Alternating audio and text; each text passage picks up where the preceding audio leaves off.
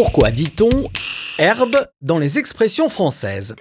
Si vous attendiez cet épisode sur le mot herbe avec impatience, je ne vous coupe pas l'herbe sous le pied, même si je devance votre attente. Couper l'herbe sous le pied veut en effet dire que je vous prive de votre avantage en anticipant votre demande. Depuis très longtemps, on parle de mauvaise herbe pour évoquer une personne mal intentionnée, comme une mauvaise graine. La mauvaise herbe est celle qui pousse rapidement et gêne ainsi la croissance des plantes utiles.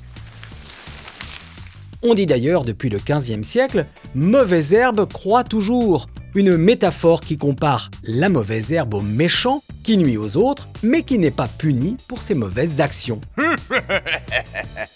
Pour évoquer ces mauvaises herbes, on parle aussi d'herbes folles, c'est-à-dire des herbes qui poussent n'importe comment, dans tous les sens, parce que l'homme ne s'en occupe pas. Il ne les maîtrise pas, comme on ne maîtrise pas le fou.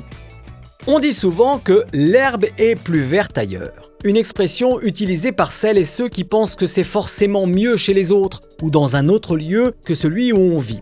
Une impression souvent trompeuse, comme l'herbe qui de loin peut paraître plus verte qu'elle ne l'est un effet d'optique trompeur que l'on retrouve dans le sens de cette expression.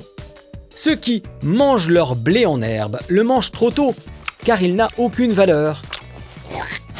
Cette expression manger son blé en herbe est un synonyme de vendre la peau de l'ours avant de l'avoir tué, c'est-à-dire dans ce cas dépenser son argent avant de l'avoir gagné. Les jeunes qui montrent un don pour quelque chose, qui ont un talent, qui ne demandent qu'à se développer, on dit qu'ils sont en herbe, un acteur en herbe, un footballeur en herbe.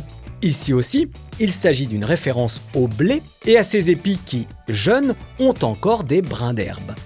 Les amateurs de plantes connaissent forcément le tamier, plante grimpante qui porte le triste surnom d'herbe aux femmes battues car autrefois, les médecins se servaient de sa racine pour faire des cataplasmes qui soignaient efficacement les hématomes.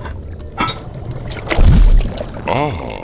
Toujours côté botanique, terminons avec l'herbe aux écus, une plante vivace tapissante dont les fleurs printanières sont rondes et jaunes vifs comme l'écu, la monnaie du Moyen Âge. Et il est vrai qu'en parterre, on pourrait croire qu'il s'agit d'un trésor composé de dizaines de pièces d'or. Sur ce, je vous souhaite d'en être couvert de pièces d'or et je vous dis à bientôt.